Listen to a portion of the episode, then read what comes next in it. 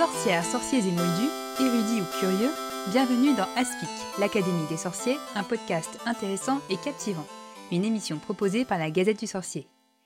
Bienvenue dans ce 36e épisode de l'Académie des sorciers, je suis Marjolaine. Et je suis Alix. Et aujourd'hui, pour notre 36e épisode, on reçoit un auditeur euh, qui a eu la gentillesse de nous faire parvenir son mémoire par mail. Euh, donc, euh, comme le dit Marjolaine, ce sont nos moments préférés quand, on a ce, quand on a ce genre de retour et qu'on nous dit bah, en fait, non seulement j'aime beaucoup vos épisodes, mais en plus, j'ai voilà, écrit 70 pages sur Harry Potter. Est-ce que vous voulez les lire? On adore, on adore ça. Faites-le, continuez à le faire, s'il vous plaît. donc, du coup, aujourd'hui, on reçoit donc Paul Chiosotto, qui vient de terminer un master de littérature jeunesse et pour lequel il a rédigé un mémoire intitulé euh, La relecture de la saga Harry Potter dans son intégralité est-elle pénible? Est-il des procédés de liaison narrative entre les volumes du cycle romanesque Harry Potter de J.K. Rowling? Et euh, ce mémoire a été dirigé par Anne Besson, que vous connaissez sans doute au moins de nom euh, si vous nous écoutez régulièrement, puisque Anne Besson est intervenue dans deux épisodes d'Aspic et qu'on apprécie beaucoup son travail ici. Voilà. Donc bienvenue Paul. Merci beaucoup. Bonjour à tout le monde. ouais, ça nous fait toujours plaisir, comme disait Alix, de recevoir des, des, des, messages comme le tien avec, avec de la lecture et puis une proposition de sujet qu'on a en plus bah, inédit, quoi, qu'on n'a jamais, jamais traité, puisque ces idées de, de, de, répétition, de liaison narrative, tout ça, c'était nouveau en tout cas pour moi, donc qui n'est pas fait de, de recherche en littérature. c'était très très sympa et ça fait euh, ça fait voir les choses un peu différemment. Donc euh, très contente qu'on aborde, qu'on creuse le sujet euh, grâce à tes recherches. avec plaisir également. Je suis très très, heureux d'être là avec vous parce que je suis je suis un auditeur régulier d'Aspic, j'ai un peu l'impression de rencontrer mes idoles et donc c'est c'est vraiment avec beaucoup d'émotion que je suis là et de bonheur que je suis là avec vous ce soir. Merci. Bah, c'est émouvant aussi pour nous d'avoir des auditeurs qui, qui, font des recherches et qui nous les envoient. C'est c'est un peu euh, c'est un peu le Graal pour nous, donc euh, on, est, trop contente. Voilà. Euh, mais du coup, bah, la première question qu'on a forcément, c'est comment on en arrive à écrire un mémoire sur Harry Potter? Est-ce que c'est une idée que tu avais depuis longtemps et comment c'est arrivé d'écrire voilà presque 100 pages sur, sur, Harry Potter? Alors en fait, ce, mémoire, je l'ai fait donc dans le cadre d'un master de littérature de jeunesse, comme tu disais, comme tu disais Alex. Et euh, c'est un deuxième master que j'ai fait. J'avais déjà terminé mes études euh, il y a 5-6 ans. Et donc j'ai décidé, juste pour faire ce mémoire-là, de me euh, réinscrire à la fac et de, et de faire cette, cette recherche. en fait, je suis bah, un peu comme vous, je crois, je suis un enfant de la génération Harry Potter. et donc j'ai grandi autour des années 90-2000 en lisant les tomes, en attendant que les suivants sortent, etc. Et donc, je suis pas, j'ai pas spécialement une expérience particulière par rapport à ça, mais j'ai quand même un petit, euh, peut-être une petite particularité. Je sais pas si beaucoup de monde partage cette expérience-là. Moi, j'ai pas commencé par euh, le tome 1, j'ai commencé par le tome 2. Suite à une erreur en librairie, on m'a mis euh, la Chambre des secrets entre les mains et je me suis retrouvé à, à lire ce livre-là en premier. Et donc j'aurais pu commencer la saga en me totalement perdu, en me demandant ce que c'était que ces histoires de Choco-Grenouille, de Voldemort et, et de Poudlard. Et heureusement, j'étais pas perdu parce que euh, l'autrice semblait avoir pensé à moi, euh, vu qu'elle a incorporé des résumés de l'épisode précédent dans son récit. C'est-à-dire que quand un personnage débarquait, on avait droit à un petit laïus sur qui c'était, euh, d'où il venait, pourquoi c'était un gentil ou un méchant, on avait un petit récapitulatif de qui était Harry, son enfance malheureuse chez Dursley, comment il avait découvert qu'il était un sorcier, etc. Donc on avait des sortes de préjugés littéraires qui m'ont permis, quand j'avais 10 ans, d'attaquer la, la, saga euh, comme tout, enfin pas comme tout le monde, mais en tout cas de me plonger comme tout le monde dans la saga. Et malgré mon erreur, j'ai pu faire, euh, j'ai pu devenir un fan et euh, m'immerger totalement là-dedans. Ouais, heureusement que tu es tombé sur le 2 et pas genre sur le 4 parce que. oui. Oui, c'est le 4 où si tu tombes sur le premier chapitre, tu te dis ah, mais... ah, oui, qu'est-ce qui se passe? Ah, mais déjà qui est traumatisant quand, on, quand on connaît, si en plus on débarque comme ça, non. ça aurait pu arriver, c'est vrai. juste, juste pour confirmer une théorie, tu es serre d'aigle alors, alors ça c'est oh oh, je suis, Non, non, je, alors, je suis pas serdingue, mais je crois qu'il y a une explication. Je suis serpentard, donc c'est moche, mais je pense que c'est parce que euh, j'ai fait des études de littérature, donc j'aurais dû être serdaigle, mais euh, arrivé en master, je me suis orienté vers la communication, et j'ai débuté ma, ma vie professionnelle dans la communication, et je pense que c'est ça qui me vaut le statut de serpentard. La manipulation, tout ça, hmm. c'est très très euh, école de commerce, école de communication et, et compagnie. Donc bon, j'assume mon statut de serpentard en essayant de me racheter. Il y aura peut-être des indices euh, quand, on, quand on en discutera du, du cœur de tes recherches, mais il y a peut-être des indices dans, dans certaines questions que tu poses, euh, genre sur euh, le temps perdu quand on par, les, par, les répétitions ou, ouais, non, certaines stats qui pourraient être. ouais, non, je ne suis pas totalement surprise, mais, mais effectivement, d'habitude, quand on pense à, bah, au type de recherche que, que tu as fait, c'est vrai que puis l'obsession pour quantifier, etc., euh, ça se retrouve souvent chez les, chez les mais, mais non. comme quoi, tous les, tous les, les poteurs, euh, les acafans, comme on dit, euh, sont pas sont pas, sont pas Les, les, serpentards aussi aiment les statistiques. c'est clair. Après, j'ai fait des, aussi des tests un peu bidons euh, au-delà du test Pottermore pour savoir dans quelle maison j'étais. Il y a même des tests où on peut savoir quelle double maison on est, un peu euh, un horoscope ascendant quelque chose, mm. et que je suis quand même moitié serpentard, moitié serre sur ces euh, tests-là. Donc peut-être que j'ai une, bonne moitié, un côté lumineux qui peut racheter ma, ma, serpentise. Euh, le, combo, le combo Cerdex Serpentard, euh, faut se méfier. Quelqu'un de bien hautain, de bien désagréable, ça fait plaisir. Euh, et donc, bah, donc, comme je disais, bah, j'ai comment, j'ai été fan de Harry Potter très tôt dans ma jeunesse, un peu comme la plupart des gens qui font des recherches sur Harry Potter, je pense. donc j'ai fait la littérature pendant mes études, puis de la communication, j'ai commencé ma, vie, ma vie professionnelle, et dans le même temps, je continuais de lire et de relire ma saga favorite jusqu'à peut-être la relecture de trop. Il y a deux ans, je me suis, euh, j'étais en train de lire le tome 4 et j'étais en train de lire pour la énième fois euh, que Harry Potter était un petit garçon qui avait échappé euh, aux griffes de Voldemort quand il avait un an, etc. Et à ce moment-là, j'étais bien exaspéré, je me suis dit, mais c'est fou, combien est-ce que de temps est-ce que l'autrice perd à nous raconter des trucs qu'on connaît déjà? Et c'est vraiment cette question de temps perdu qui était à la base de ma réflexion. Je me suis dit que ce serait rigolo et intéressant de faire une étude qui quantifierait ce temps perdu, entre guillemets, euh, et, donc voilà, pour répondre à la question d'origine de savoir d'où vient euh, mon, envie de faire un mémoire, je pense que ça vient euh, de ma passion pour Harry Potter et du fait que j'étais sensible à, ces espèces de préjugés littéraires, vu que j'en avais profité quand j'étais quand j'étais petit. Et voilà, et je me suis dit que cette idée de temps perdu, vu que moi ça m'avait exaspéré de lire ce préjugé littéraire que j'avais déjà eu mille fois, ça pouvait provoquer une mauvaise expérience de lecture, euh, donc parce que c'est évidemment ça peut être pénible de lire tout le temps tout le temps les mêmes choses en début de tome, d'autant que ça retarde euh, le vrai lancement de l'intrigue à chaque fois. Et euh, il y avait aussi un point que je trouvais que je trouve intéressant, c'est que ces préjugés littéraires, Rowling les répétait dans les tomes 2, 3 et 4, mais elle a arrêté de le faire à partir du cinquième. Donc ça faisait partie des questions que je voulais me poser. pourquoi ce changement de, stratégie narrative, de pacte de lecture, en plein milieu de la saga donc voilà, euh, il y, a, deux ans, je me suis dit que toutes ces questions valaient le coup d'être posées, que ça pouvait faire une étude sympa, qu'à y être, ça pouvait avoir le coup de le faire dans un cadre universitaire. Et donc voilà, j'ai fait quelques recherches, j'ai vu qu'il existait un master euh, de littérature de jeunesse à distance euh, à Arras, donc bien pratique pour moi qui habite à Lyon. Campus, il était présidé par Anne Besson, que je connaissais déjà un petit peu de réputation, notamment grâce à vos podcasts. Et euh, donc j'ai candidaté, j'ai été accepté, et donc j'ai pu faire euh, une année de, universitaire de, master sur les, avec un mémoire sur ce que j'ai appelé les liaisons narratives dans Harry Potter. Alors du coup, est-ce que tu peux euh, nous définir un peu ce que tu as justement qualifié de, de, liaison narrative dans, dans le cadre d'Harry Potter spécifiquement? Oui, bah, tout à fait. bah, non, une liaison narrative, ce que j'appelle une liaison narrative, c'est un mot ou un ensemble de mots qui répètent des éléments qu'on a déjà eu dans le passé. Donc dans la pratique, ça peut être euh, plein de choses, ça peut être une phrase entière qui rappelle l'identité des personnages, ça peut être des rappels sur ce qui s'est passé à un moment donné, euh, comme je disais tout à l'heure, au fait, du fait l'âge de un an, Harry avait échappé à Voldemort, ça peut, ça peut être un rappel des règles du Quidditch ou du système des points de la Coupe des Quatre Maisons, ça peut être énormément de choses, et le seul critère, c'est qu'il faut que le texte nous donne une information qu'on a déjà eue par le passé dans un tome précédent.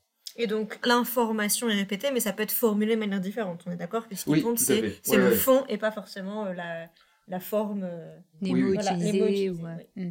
Oui, oui, tout à fait. Tout à fait. Euh, alors, il y, a des fois où c'est confondant de, du fait qu'elle utilise les, les, mêmes mots. Par exemple, l'histoire de l'origine story de Harry, avec en fait, qu'il a échappé à Voldemort quand il avait un an. Dans le tome 2, 3 et 4, on a vraiment l'impression de lire les mêmes extraits, mais il y a évidemment plein d'informations dont elle varie les formes, pour lesquelles elle varie euh, les modalités euh, ben, en, changeant par exemple la personne qui la prend en charge, parfois c'est narrateur, parfois c'est un personnage.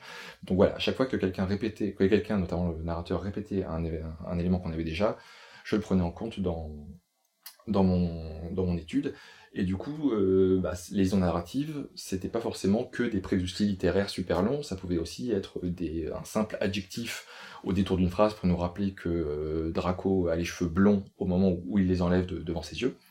Donc une liaison narrative, ça peut être très long ou très court, et c'est ce, ces temps de récit très variables que j'ai voulu quantifier dans mon étude.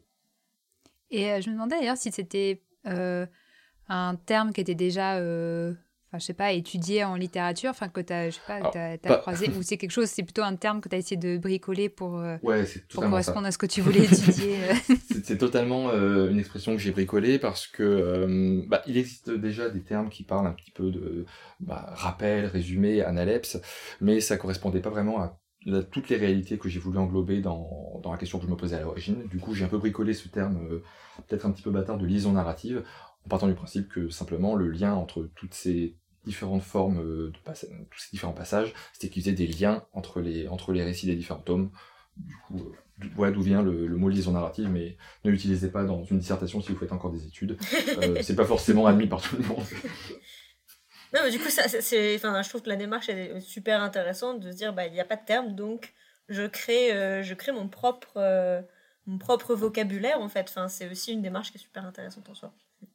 Oui, bah, c'est notamment pour cette raison-là que je voulais avoir euh, faire cette étude avec un encadrement universitaire, parce que le fait que le terme euh, soit validé par un professeur, une professeure, et encore plus quelqu'un comme Anne c'était, euh, ça me permettait vraiment de, bah, d'effectuer sereinement mon travail.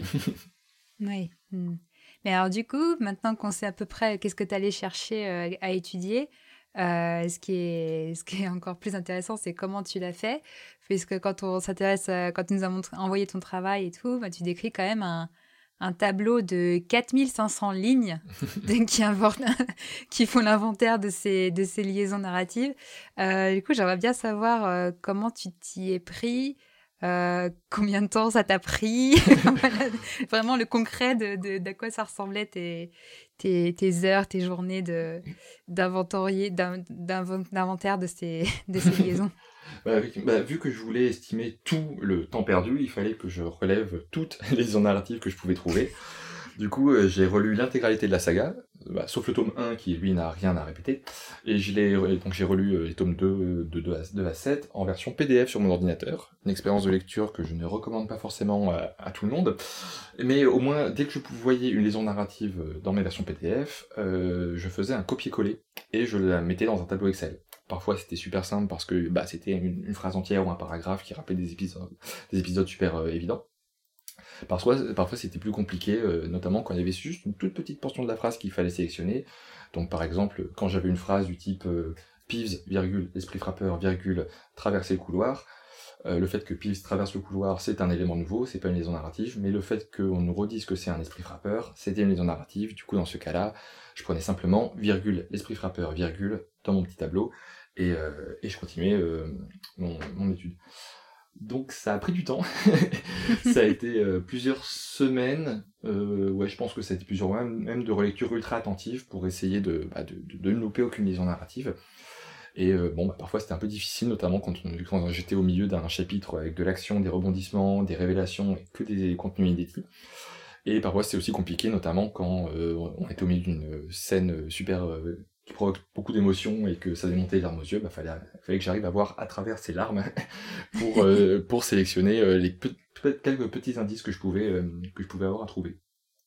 Ouais, bah du coup, j'imagine parce que ça, en fait, bon, si plus en tant que fan qui a déjà relu pas, plusieurs fois la saga, là, c'est ça oblige à, à, regarder de manière hyper un peu distante, quoi. J'imagine le texte un peu, on scanne quoi, les, les j'imagine les phrases, donc ça doit pas être du tout la même expérience ça doit être un peu étrange, je pense, j'imagine, de bah, décortiquer comme ça le, le texte. Oui, oui, il y, a carrément, il y, bah, y, a eu des moments où euh, il fallait que je me dise ah oups, là je vois que j'ai plus été attentif sur euh, les quelques derniers paragraphes, donc je recommence. Donc il y a eu, euh, ça n'a pas été une lecture aussi fluide que quand on relit naturellement la saga, enfin de façon normale.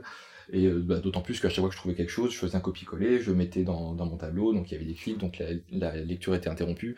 Donc c'était vraiment pas euh, aussi agréable que de relire la saga en, soi-même, mais globalement c'était quand même super plaisant de, bah, de relire ma saga favorite avec une petite poussée d'adrénaline à chaque fois que je trouvais une liaison narrative. C'était un peu comme trouver des indices très très régulièrement ou être un chercheur d'or et trouver des toutes petites pépites dans le lit de la rivière qui allaient constituer au fur et à mesure un trésor bien plus conséquent. Donc j'ai rempli mon tableau Excel avec une ligne par liaison narrative et au final ça, ça, en, ça a en effet fait 4500 lignes de tableau Excel que je pouvais exploiter.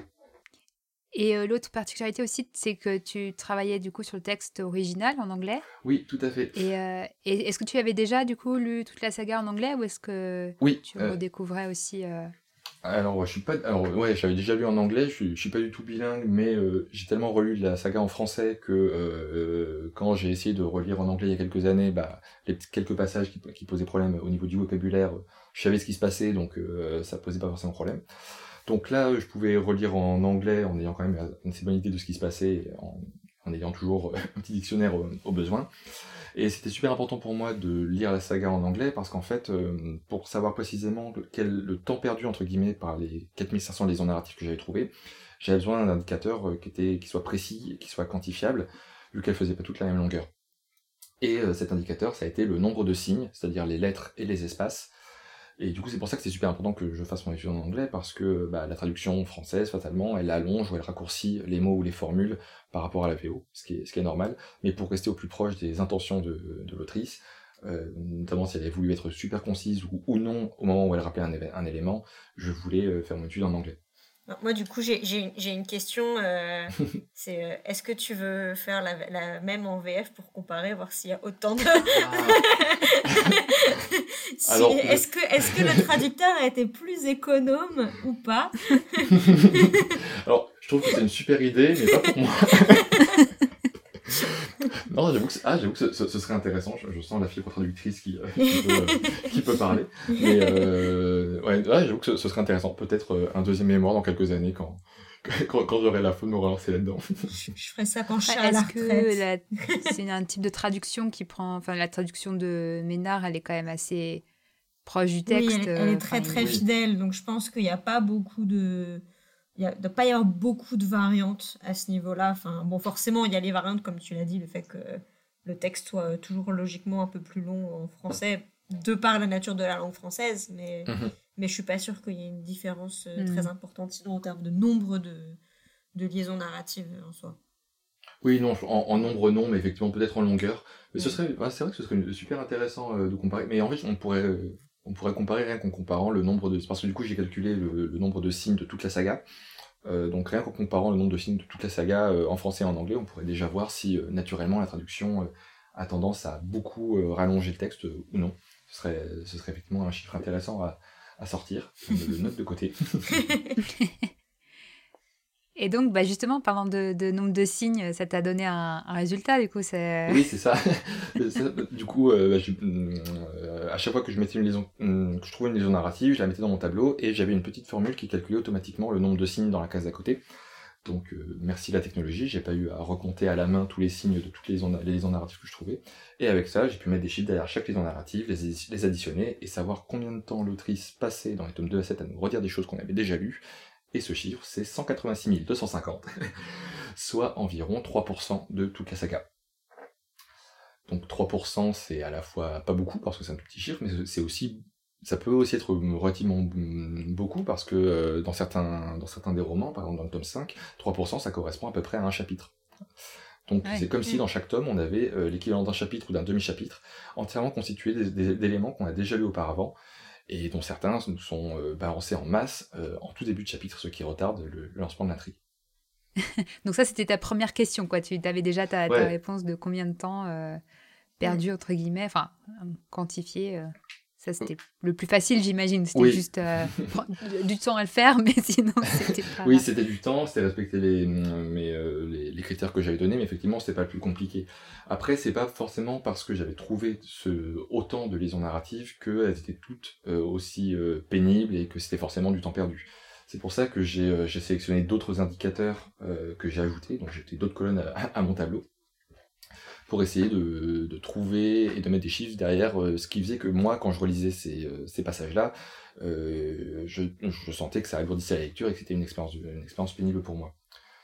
Donc j'ai dressé plusieurs indicateurs supplémentaires, donc bah, le nombre dont j'ai déjà parlé, la densité pour savoir aussi si elles sont toutes réunies à un même endroit dans le livre ou ailleurs. Du coup, à chaque fois, j'enseignais le chapitre dans lequel se trouvait la liaison narrative. Euh, je pensais, euh, comme indicateur qui pouvait être pénible, le contenu des liaisons narratives, si on nous répète toujours la même chose ou non. Euh, le narrateur, enfin savoir si c'était le narrateur qui prenait les, liaisons narratives en charge ou si c'était au contraire un personnage par exemple. Je pense par exemple dans le tome 2, quand Harry va à son premier entraînement de Quidditch et qu'il y a Colin Creevy qui est un petit némol du tout content de découvrir le monde des sorciers, qui demande à Harry de lui expliquer les règles du Quidditch.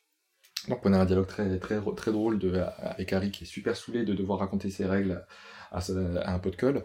Mais euh, du coup, euh, on a les règles du Quidditch, qui ne sont récapitulées et donc euh, les lecteurs qui ne, se, qui ne, se, les rappelleraient plus ont une piqûre de rappel, alors que, et ça apparaît de façon relativement fluide dans le texte, vu que c'est un dialogue entre une personne qui sait et une personne qui ne sait pas. Donc voilà, je me disais que euh, si ça venait du narrateur, ça pouvait être potentiellement plus pénible de relire un passage qu'on a déjà lu que si ça vient d'un personnage par exemple.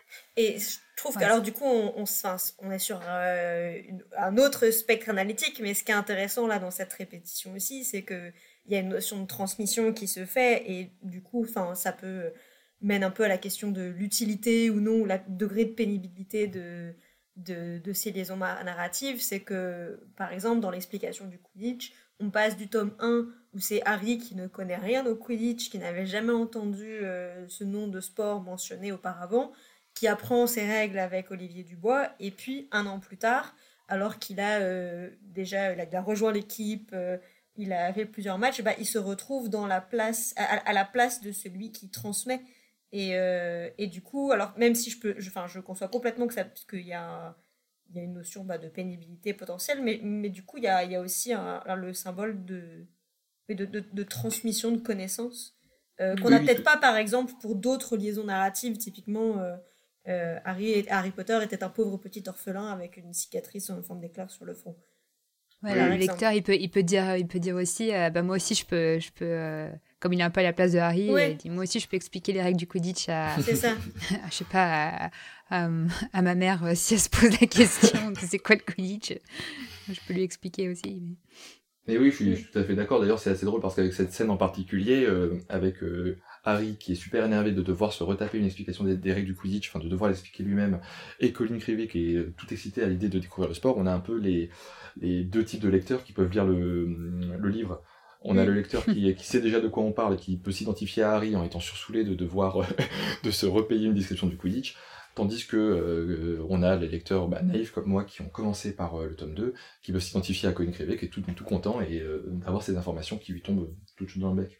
Mais effectivement, du coup, je pense, j'ai considéré que quand c'était pas le narrateur qui prenait en charge les passages, c'était beaucoup moins lourd de, de, les lire. Et, et j'avais encore un dernier indicateur que j'ai utilisé, c'est ce que j'ai appelé la structure syntaxique, c'est-à-dire me poser la question de si la liaison narrative occupait toute une phrase, ou si elle était simplement un petit élément euh, glissé au détour d'une phrase, elle porteuse de nouveaux éléments, ce qui fait qu'elle était moins lourde. Quand on lit Peeves, l'esprit frappeur, traverse les couloirs, on s'en fiche un peu qu'on nous rappelle que, c'est l'esprit frappeur, il y, a une action inédite qui prend place, et on s'intéresse plus à ça qu'au fait qu'on nous a récapitulé une info. Alors que quand on nous récapitule avec un paragraphe énorme tout ce qui s'est passé dans les tomes précédents, bah, du coup, on, les voit plus, les liaisons narratives. Hmm, mhm. Et du coup, je me pose une question encore pour rentrer un peu dans les, dessous de la recherche euh, et le bricolage, euh, comment ça se passe concrètement. Est-ce que ces critères-là, tu les as ajoutés au fur et à mesure euh, Enfin, ah oui, enfin déjà, est-ce que tes critères, tu les as fait, tu les avais déjà avant de commencer à faire ton inventaire des, des liaisons ou est-ce que c'est une fois que tu as fait tous les, liaisons que tu as après repris les, les, les, euh, je sais plus combien, les 4500 lignes pour rajouter les critères au fur et à mesure Enfin, comment. C'est pour se donner un peu une idée de comment ça se passe. alors, ce que il me semble que ce que j'ai fait, c'est que d'abord, j'avais, certains critères dès le début, je pense, mais j'ai fait un premier test uniquement sur le tome 2, qui se lit assez rapidement. Et, euh, et, donc au fur et à mesure, euh, ça m'a donné aussi de nouvelles idées d'indicateurs que je pouvais utiliser.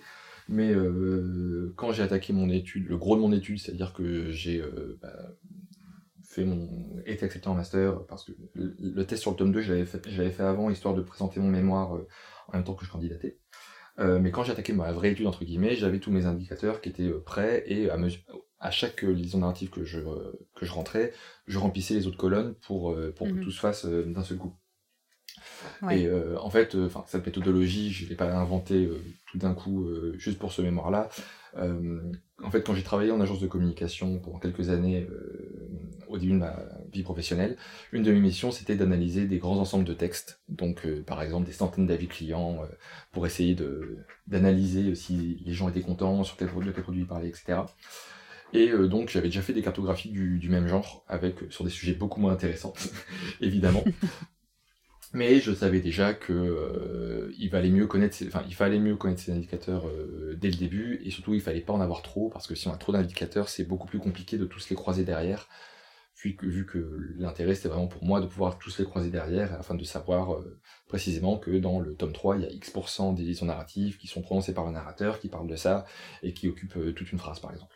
Mm-hmm. Ouais. Et, et, juste, et du coup, parce que j'imagine parmi les les types de. Les catégories qui sont peut-être les plus difficiles à tout savoir à l'avance, c'est les sous-thématiques, enfin tout vraiment le contenu de qu'est-ce qu'on répète. Enfin, je sais pas si. Enfin, j'imagine que c'est au fur et à mesure que, que tu t'es rendu compte. Ah oui, alors là, il y a aussi ça, il y a aussi. Euh, Parce qu'il y a les descriptions des euh, personnages, il y a les événements précédents, il y a beaucoup de types ouais, les coutumes des sorciers, les ennemis. Enfin là, je, vois un, extrait du tableau. Euh, c'est il y a plein de choses différentes, mais. Oui, oui, carrément. Euh, ah, c'est notamment pour cette partie-là du travail que ça a été super précieux d'avoir euh, fait le tome, enfin d'avoir fait un, un banc d'essai sur le tome 2 d'abord et de pouvoir voir euh, quelles thématiques revenaient à ces moments-là. Et, et, donc j'ai pu essayer de faire rentrer le plus possible toutes les zones narratives que j'avais trouvées dans le tome 2 dans des cases dont le nombre devait être le plus petit possible pour essayer de, que ce soit le moins compliqué à, à, traiter et en même temps que ce soit assez détaillé pour rester pertinent. Donc j'ai toutes mes liaisons narratives, j'ai réussi à les classer dans trois thématiques différentes les personnages, le monde des sorciers et les événements passés. Donc les événements passés, c'est à chaque fois qu'on nous raconte une action qui, qui, a déjà eu lieu. Les personnages, tout ce qui a trait aux personnages, évidemment, leur description physique, leur, caractère, etc. Et le monde des sorciers, c'est euh, à la fois les lieux, c'est à la fois Poudlard, c'est à la fois les codes des sorciers, c'est à la fois euh, de l'univers en, euh, en lui-même. Donc euh, ça peut être assez fouillé dans les sous-thématiques. Et du coup, hmm. c'est quelle catégorie qui, euh, qui est en tête enfin, quel, quel type de liaison narrative qui revient le plus? Alors, celle qui revient le plus, bah, ça dépend des tomes en fait. Parce que tout, tout l'intérêt que, que, je voyais à faire cette étude, c'est de vraiment pouvoir comparer d'un tome à l'autre mhm. et, et, de pouvoir voir s'il y avait vraiment tout, toutes les ruptures que, que j'avais senties à la lecture, notamment cette rupture euh, entre le tome 4 et le tome 5, où j'avais l'impression que euh, les préjugés littéraires disparaissaient, et, du coup je m'attendais à ce qu'il y ait vraiment très peu de liaisons narratives à partir des tomes 5, 6, 7 par rapport au tome 2, 3, 4 par exemple.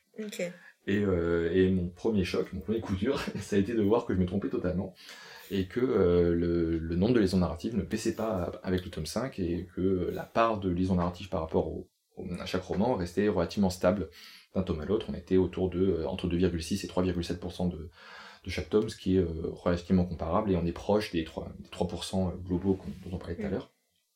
Il y a sans doute le fait aussi que comme les tomes grossissent, on, peut-être qu'on oublie un peu plus, enfin, on a plus cette impression que c'est noyé, euh, contrairement au, tome, au tome 2, même si, enfin, voilà, même si c'est ramené en pourcentage, mais, mais peut-être que du coup, un tome qui est plus, qui fait plus sur du 700-800 pages, Mm. Euh, on oublie un peu plus facilement les, répétitions. Oui, carrément, je suis, d'accord. Euh, si euh, l'impression de lecture pénible que j'avais était sur les tomes 2, 3, 4, c'est par hasard, vu que les tomes 2 et 3 sont les plus courts de, de, mon analyse. Mm-hmm.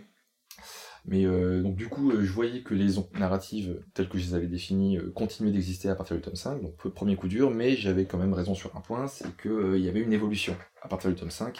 Elles sont effectivement, comme tu dis, beaucoup moins visibles. pour, pour plein de raisons. Et c'est là que tous les indicateurs statistiques que j'avais que j'avais développés ont trouvé leur utilité. Donc pour répondre à ta question sur les, euh, les thématiques par exemple, euh, dans les tomes 2 et 3, la thématique principale abordée par les liaisons narratives, c'est les personnages. donc nous redire qui est Harry, qui sont ses amis, etc. etc. Mais dès le tome 4, la, thématique la plus présente dans les liaisons narratives, c'est les événements passés. Donc très très tôt, en fait, avant même la rupture qu'on on sentait au niveau du tome 5, ce sur quoi se concentrent principalement les, tous ces rappels, c'est ce qui s'est passé précédemment. Le passé prend vraiment plus d'importance que les personnages qu'on connaît déjà dans, dans l'intrigue même. Et là, enfin, on fait un petit saut là dans, le, dans, dans, les résultats de tes analyses et comment on les interprète et tout, mais comme par hasard, euh, voilà, le tome 4, c'est la plaque tournante de la structure en, en miroir. Mm. On, a fait un épisode, où on en parlait, mais donc ça, semble assez logique par rapport à cette structure en miroir qu'à partir du moment où on arrive dans ce moment où, eh ben, forcément, on va faire référence à, au bah, aux événements miroirs, quoi, à quoi ça correspond. Euh, on peut pas le faire sur les premiers tomes. On peut pas le faire autant sur les premiers tomes s'il n'y a pas euh, le, tome miroir euh, pour faire référence. Donc ça semble. Ouais, ça, soutient, ça soutient cette, analyse en miroir en tout cas. Oui, oui, carrément. Et ça a été toute une partie de mon travail d'essayer de voir comment les chiffres que j'avais trouvés correspondaient au thème littéraire et à l'intrigue en elle-même. Cette espèce d'alliance entre statistique et littérature, c'était vraiment ce qui m'avait intéressé dès le début. Et, euh, euh, d'ailleurs, la plupart de mes, enfin, tous mes indicateurs montraient que euh, ce qu'on ressentait à la lecture avec le tome 4, qui, qui est vraiment un pivot et qui, qui et dont la fin fait transforme totalement la saga, ça, se confirmait. Par exemple, quand je quand j'examinais la répartition dans les chapitres de chaque tome, je voyais que dans les tomes 2, 3, 4, on avait une, liaison, une répartition super structurée, c'est-à-dire que le chapitre où on avait le plus de liaisons narratives, c'était le premier chapitre d'exposition, on nous rappelle qui est Harry, qui sont ses amis, quel est son destin tragique, qui est Voldemort, etc. Et ce, quels que soient les euh, tomes, du coup, tu dis Ouais, dans le tome Juste 2, 3, 4. 2, 3, 4. Que, que, que, les 2, 3, 4. Oui, première, euh, première moitié, on va dire, oui. Oui, c'est ça. Mm. Euh, alors, avec une petite exception au tome 4, parce que le premier chapitre, on le passe dans la maison des jeux du sort, qui est vachement déstabilisant. Et d'ailleurs, c'est d'autant plus déstabilisant que dès que ce chapitre est terminé et qu'on revient en focalisation interne à Harry, on fait un peu comme si rien ne s'était passé, et là on, se remet à dire Harry Potter était un petit garçon pas, comme les autres, euh, qui, avait, euh, qui avait échappé à Voldemort quand il avait un an. Donc euh, c'est très particulier, mais si on met à part ce petit chapitre, ce chapitre de Voldemort au début tome 4, on reprend la même répartition. Le premier chapitre est celui où on a le plus de liaisons narratives, et d'ailleurs même le deuxième chapitre, dans ces trois tomes, le deuxième chapitre qui rassemble le plus de liaisons narratives, c'est le retour à Poudlard. Le moment où il a besoin de décrire l'apparence du château, les règles, ses habitants, etc. Donc dans ces trois tomes du début de mon étude, les liaisons narratives, elles, sont, servent surtout à expliquer ce qui se passe, à replonger progressivement euh, les lecteurs dans l'univers et dans l'histoire, alors qu'à partir du tome 5, c'est beaucoup moins structuré, on sent que le, le, le, monde des sorciers est, est un peu euh, sans dessus-dessous. On n'a plus du tout un chapitre qui rassemble une très forte part des liaisons narratives, comme c'était le cas avant avec le premier chapitre.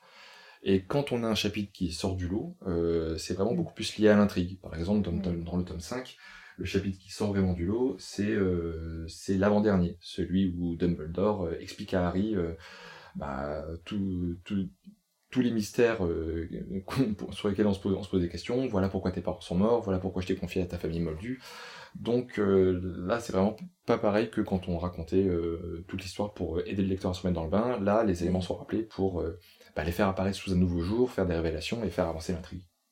Ouais, c'est marrant parce que j'y avais pas pensé, euh, mais là, quand tu parles de ce fameux chapitre euh, du, tome 5, du coup, je suis allée voir là sur tes, sur tes graphiques, euh, parce qu'il y a quand même des chapitres dans les tomes 2 et 3 où bah, on comprend, enfin, il y, a, toujours un, peu, la révélation. Chapitre, ouais, c'est ça, le petit chapitre avec Dumbledore. Euh, alors, je t'explique tout ce qui s'est passé. Oui. ou, alors, ouais, de révélations. Mais c'est en fait, c'est des révélations qui sont internes au, tome. Et du coup, et puis qui, qui, qui introduisent des, des, des, des, choses nouvelles, en fait, par rapport à Voldemort, par rapport. Euh, et donc, elles font, elles font pas référence à des tomes précédents, quoi. C'est vraiment des trucs. Euh, interne au tome, que ce soit le tome 2 ou 3. Donc c'est pas, ça peut pas être considéré comme des liaisons narratives euh, mm. si ça fait pas référence à des tomes précédents. C'est ça. exactement, ça fait vraiment partie des... Mm, toutes enfin, le fait que le tome 5 réponde à des questions qu'on pouvait se poser depuis, euh, le, depuis le tome 1, euh, c'est vraiment un signe que la saga a évolué et que on est sur des enjeux beaucoup plus larges et, et dans un format un peu différent de, des premiers tomes. Mm. Mais du coup, c'est vrai que ça répond, plus à ce que, par rapport à ce que tu disais, Marjolaine, à une question de similarité pour le coup de structure narrative effectivement, d'un tome à l'autre, même si on est moins dans la répétition narrative plus, typiquement, on est dans la répétition de la structure, quoi. Et c'est intéressant aussi de voir que s'il n'y a pas l'un, il y, a toujours, il y a toujours l'autre. Ouais, carrément. Et puis, euh, et puis cette répartition des chapitres, elle m'a, elle, m'a aussi permis de, de voir que euh, dans que les, il y avait beaucoup moins de condensation des liaisons narratives à partir du tome 5. Donc c'est aussi pour ça qu'on les voyait, qu'on les voyait beaucoup moins et que c'était moins pénible à la lecture. C'est parce que bah, on n'avait plus un chapitre avec euh, une, une, part incroyable de liaisons narratives. C'était beaucoup plus diffus tout, tout, au long du, mm. tout au long du tome. Et moi, c'est vrai que ce qui m'avait marqué quand, en lisant aussi, du coup, ce, que ce que tu avais noté, c'est que par rapport au tome 5, alors effectivement, j'aurais spontanément, j'aurais pensé la même chose que toi, c'est qu'il y avait beaucoup moins. Euh, il y avait quasiment plus de rappels à partir du tome 5. Mm. Mais c'est que, bah, comme on disait, euh, le tome 5, on est passé euh, à une autre dynamique de l'histoire où, voilà, jusqu'au tome 5, l'idée c'est. on rappelle que Voldemort a disparu et qu'il il faut l'empêcher de, de revenir, enfin qu'il est, il est trop faible et il essaye de revenir, mais il faut continuer à l'empêcher. Euh, et, donc d'un point de vue euh, narratif, euh, il y a cette, cette, répétition qui existe de, dans l'histoire en elle-même, alors que à partir du tome 5, bah, Voldemort, en fait, il est revenu, il est là. Et donc le, le, combat des personnages, l'objectif des personnages a complètement changé aussi. on n'est plus dans une dynamique où il faut empêcher Voldemort de revenir. La question maintenant, c'est bah, en fait, maintenant il faut se battre, il faut trouver un moyen de de l'affronter. Et donc, je trouve que ça explique aussi d'une certaine manière le fait que euh, bah, les rappels diminuent parce que parce qu'on a on n'a plus la nécessité de rappeler les mêmes choses puisque les enjeux euh, les enjeux des personnages ont changé aussi. Oui, hmm. oui, carrément. On est beaucoup plus dans des euh, dans des dans des tomes qui s'inquiètent du présent et du futur vu que bah, hmm. on est dans une situation de guerre. Donc fatalement, effectivement, on se on se on on se tourne moins vers le passé, ou en tout cas on se tourne moins vers le passé de façon posée, un peu contemplative, euh, comme on le faisait dans les tomes, euh, au début tome 2, 3, 4, avec euh, tous ces rappels qui permettaient de se remettre dans le bain tout doucement. Là, on a, on a plus le temps de se remettre dans le bain tout doucement ouais.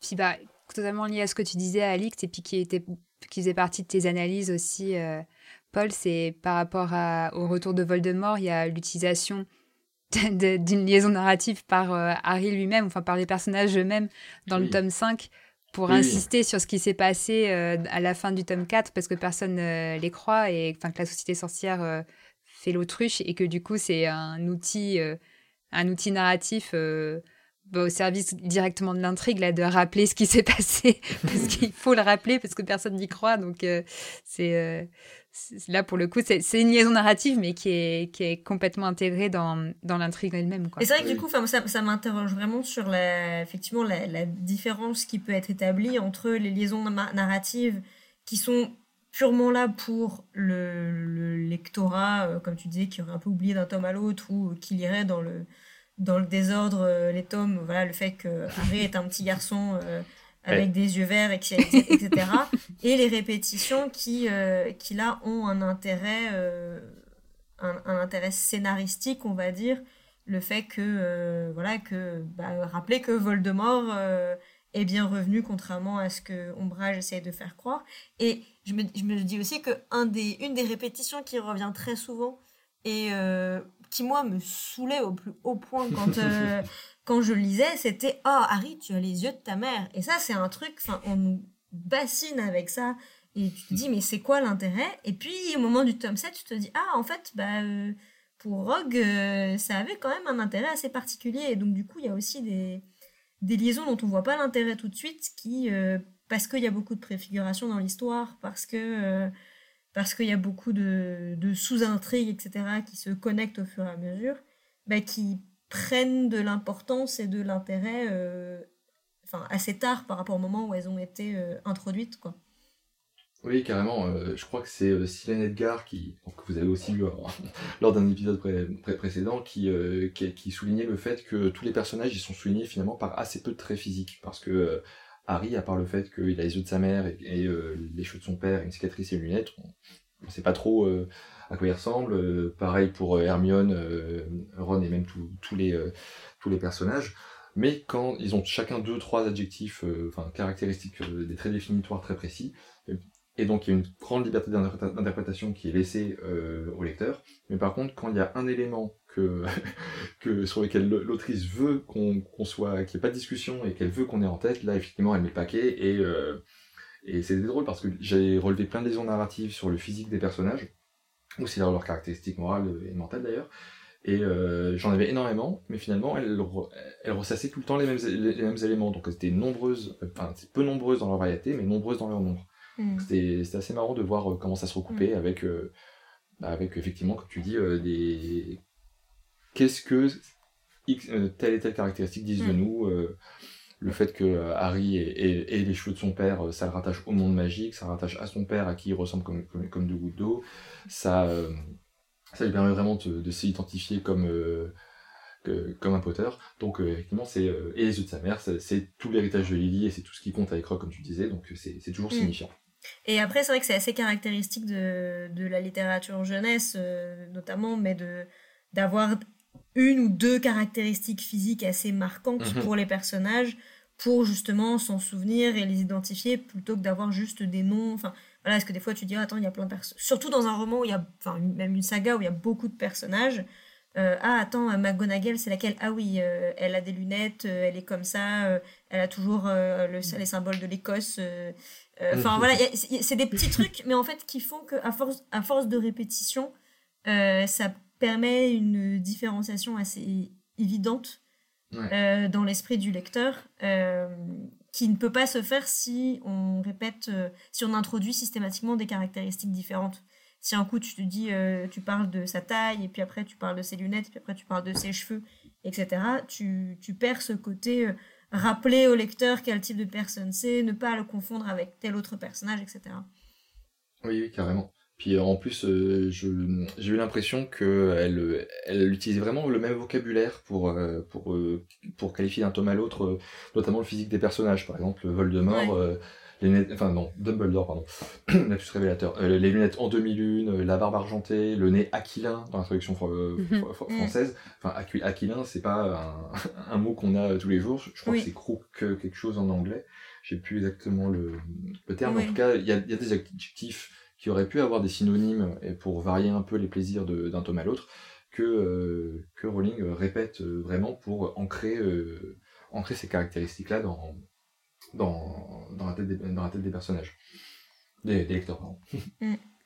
Complètement. Et, et pour revenir du coup sur, comme tu disais, Alix, des caractéristiques aussi de littérature jeunesse, tu soulignais quelque chose, bah, ça je pense que je me demande si, je sais pas si c'est Anne Besson qui nous en a déjà parlé ou si je l'ai déjà entendu en parler en conférence, mais euh, sur les caractéristiques de, des, euh, des séries jeunesse de, de, romans et que Harry Potter a changé un peu les habitudes euh, à ce niveau-là. Est-ce que tu peux nous en, en, dire plus et en quoi c'est lié à ces histoires de, de liaison narrative justement. Ouais, carrément. Bah, euh, alors peut-être pour faire un petit distinguo entre série et, et, cycle, puisque c'est ça quand on quand on envie, quand on parle de romans à, à suivre, c'est-à-dire des romans qui euh, suivent des mêmes personnages ou qui se passent dans un même univers. On a deux modèles types, les séries et les cycles. Les séries, c'est euh, bah, des romans qui se lient, qui sont indépendants les uns des autres, qu'on peut lire un peu dans n'importe quel euh, sens, dans lequel le le temps n'a pas l'air de passer. Euh, si on pense au Club des 5 par exemple, qui est un exemple qui revient beaucoup, bah, dans, le Club, des 5, c'est toujours le même été qui recommence avec euh, une intrigue qui commence au début du, tome et qui se termine à la fin. Euh, c'est toujours les mêmes personnages qui ont, le même âge, il n'y a pas besoin d'avoir lu le tome 47 avant de lire le tome 54.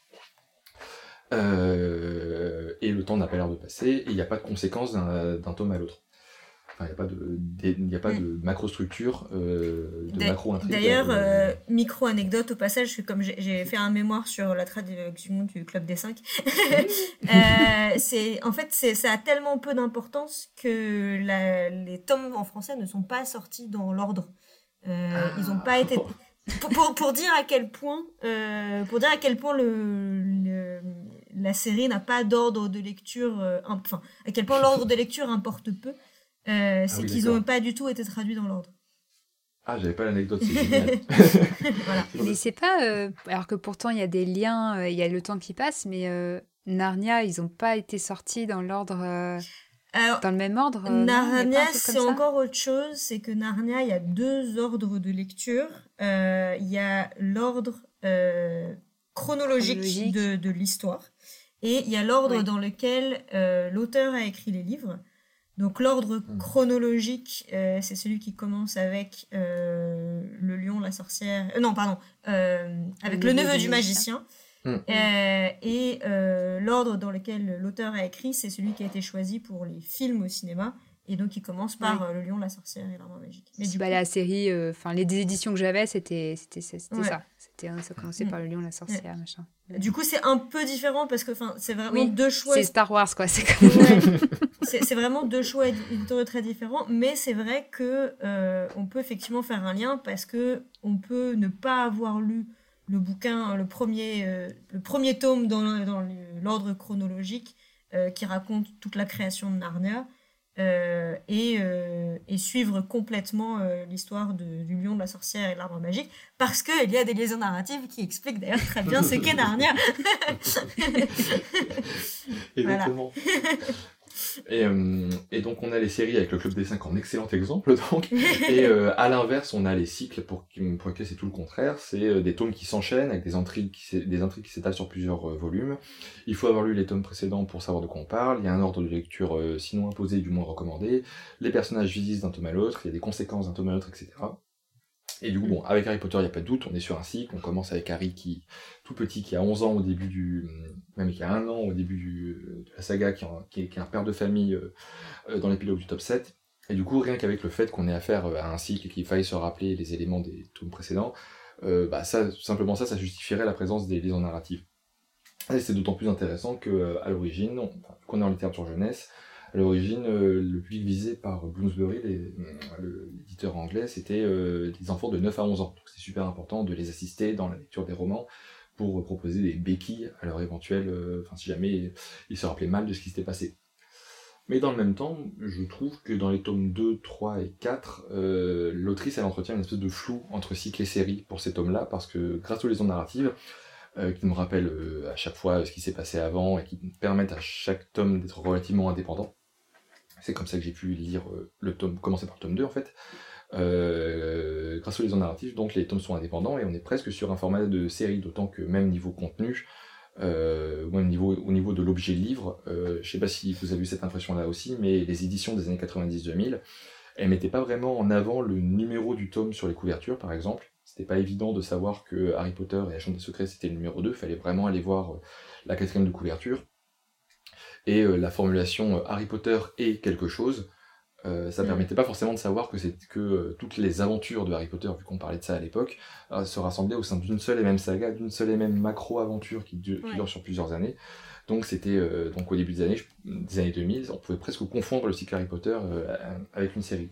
C'est vrai que si on... C'était pas Harry Potter 1, machin, ouais, son titre L'école des sorciers, Harry Potter 2, La chambre des secrets. Ouais, c'était... C'est vrai que si on reprend l'exemple du Club des 5, le Club des 5 c'est pareil, c'est euh, le Club des 5 euh, et euh, les saltimbanques, le Club des 5 et le Trésor de Lille. Enfin voilà, à chaque fois il y a, ce même, il y, a, cette même structure aussi de le groupe de personnages que vous allez retrouver et le sujet de leur nouvelle aventure. Oui et le, nouveau méchant qu'il faut, euh, qu'il faut abattre aujourd'hui, euh, mm. euh, comme, on pouvait avoir avec Mais, les Et je, je, pense aussi que d'un point de vue éditorial, puisqu'on parlait un peu de ça aussi, c'est que le fait d'avoir un peu ce, ce, flou, notamment au début, où on ne savait pas trop si à quel point Harry Potter marcherait ou quoi, c'était aussi un argument marketing de se dire, bah en fait, c'est pas grave si vous n'avez pas lu les autres, enfin c'est euh, donc ça, ça, permettait aussi à l'éditeur de dire non mais bon c'est pas grave les gens ils peuvent les acheter dans le désordre si euh, si on a un tome qui se vend un peu moins bien euh, les libraires ils peuvent essayer de fin de, de pousser un peu tel tome s'il reste encore ce tome là en stock. Enfin c'est aussi c'est aussi, une sécurité quelque part de dire non mais c'est bon la saga elle fonctionnera enfin la, la série elle fonctionnera on pourra toujours on, on pourra toujours les vendre comme des tomes indépendants et, euh, et, donc, ce qui est un peu plus facile que euh, bah, pour des parents, que s'il faut s'engager tout de suite à acheter euh, X tomes, c'est pas le même, le, le, même engagement financier, etc. donc, y a, je, je pense qu'il y avait aussi un peu ça qui rentrait en ligne de compte. Pour l'époque. Oui, je pense, je, pense totalement qu'il y avait des considérations très pratiques au, au, au, choix de faire des liaisons narratives ou non. Mm. Et le fait de faire des, des, des, des, des, épisodes d'un site qui ressemble à des épisodes de série, je pense que c'était aussi pour, euh, pour euh, comme tu disais, rassurer les lecteurs, notamment parce qu'à l'époque, euh, aujourd'hui, on est vraiment habitué au format cyclique en littérature de jeunesse. On a lu, on a lu, on a eu Eragon, Hunger Games, etc. Mais au début des années 90, à part le contre-exemple Narnia dont vous parliez, il y avait le modèle type de la littérature de, littérature de jeunesse à cette époque, c'était la série. Donc c'était aussi une façon de ne pas trop bousculer les, habitudes de lecture des, des lecteurs de l'époque et euh, correspondre à certaines attentes qu'ils pouvaient avoir pour les amener petit à petit vers un, format cyclique un peu plus assumé. Mm. Oui, parce que du coup, c'est vrai que Harry Potter, voilà, c'était une des premières séries où les héros euh, vieillissaient. c'était pas du tout, euh, c'était pas du tout la, la norme. oui, carrément. ce qui, et ce qui est devenu le comble, du coup, avec le succès qu'a eu Harry Potter bah, pendant notre génération, on a attendu la sortie des tomes, c'est que ces tomes où il y a le plus de liaisons narratives euh, évidentes, c'est ceux qu'on a le plus relus aussi. Parce que je sais pas pour vous, mais les tomes 1 à 4, c'est ceux que j'ai les plus relus, puisque je les relisais à chaque fois qu'on attendait euh, les tomes euh, suivants. Donc, bah, puis y a aussi, finalement, peut-être que l'impression, en plus de, de, lourdeur des rappels, c'est encore accentué par le fait que, en tant que nous, lecteurs des années, du début des années 2000, on les a c'est ceux qu'on a le plus relus, quoi. ben, c'est surtout aussi, je pense que comme c'est entre le tome 4 euh, et 5 qu'il y a eu le plus, la plus longue attente, euh, ça a fait aussi que... Enfin, je pense que ça a d'autant fait... Euh, enfin, créer le fait que les, les gens relisaient beaucoup ces, ces, quatre premiers tomes parce que parce qu'il fallait combler l'attente pendant très longtemps. Beaucoup plus que, que jusqu'alors, quoi. Ouais, carrément. ça fait partie des hypothèses que ou en tout cas des questions que je me pose sur pourquoi les liaisons narratives ont, enfin en tout cas les prises littéraires, les liaisons narratives les plus lourdes ont, ont, disparu euh, entre le tome 4 et le tome 5, c'est euh, effectivement, il y, a le fait aussi que tout le monde avait beaucoup, énormément relu euh, les tomes, les quatre premiers tomes avant que le tome 5 sorte. Peut-être que les éditeurs et l'autrice s'en sont rendus compte d'une façon ou d'une autre, qu'ils ont fait des petites enquêtes sur les lecteurs ou qu'ils se sont juste rendus compte que leurs enfants ou autres connaissaient désormais très très bien l'univers, les personnages parce qu'ils avaient lu chaque livre dix fois. Et donc ils se sont dit, bon allez, c'était peut-être plus la peine de, de, redonner euh, des informations relativement bateaux à ces lecteurs-là qui sont euh, majoritairement experts sur ce qu'on leur propose.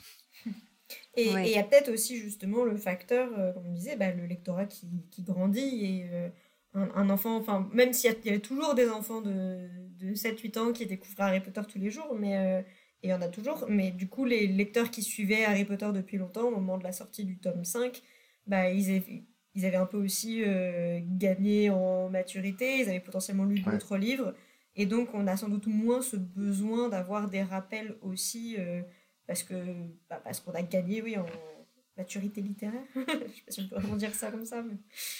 Ouais, carrément, les, bah, les lecteurs, ils ont, ils ont grandi, déjà les, les primo-lecteurs les, euh, mm-hmm. ont, ont, grandi au même rythme que Harry, et puis il y a aussi le lectorat qui a, qui a vieilli, parce que là, là où en 97, pour la sortie du premier tome, on, l'éditeur euh, visait les enfants de 9 à 11 ans. Euh, en 2003, j'ai trouvé une étude Ipsos canadienne de 2003 qui montrait que un tiers des adultes canadiens attendaient avec impatience la sortie du tome 5.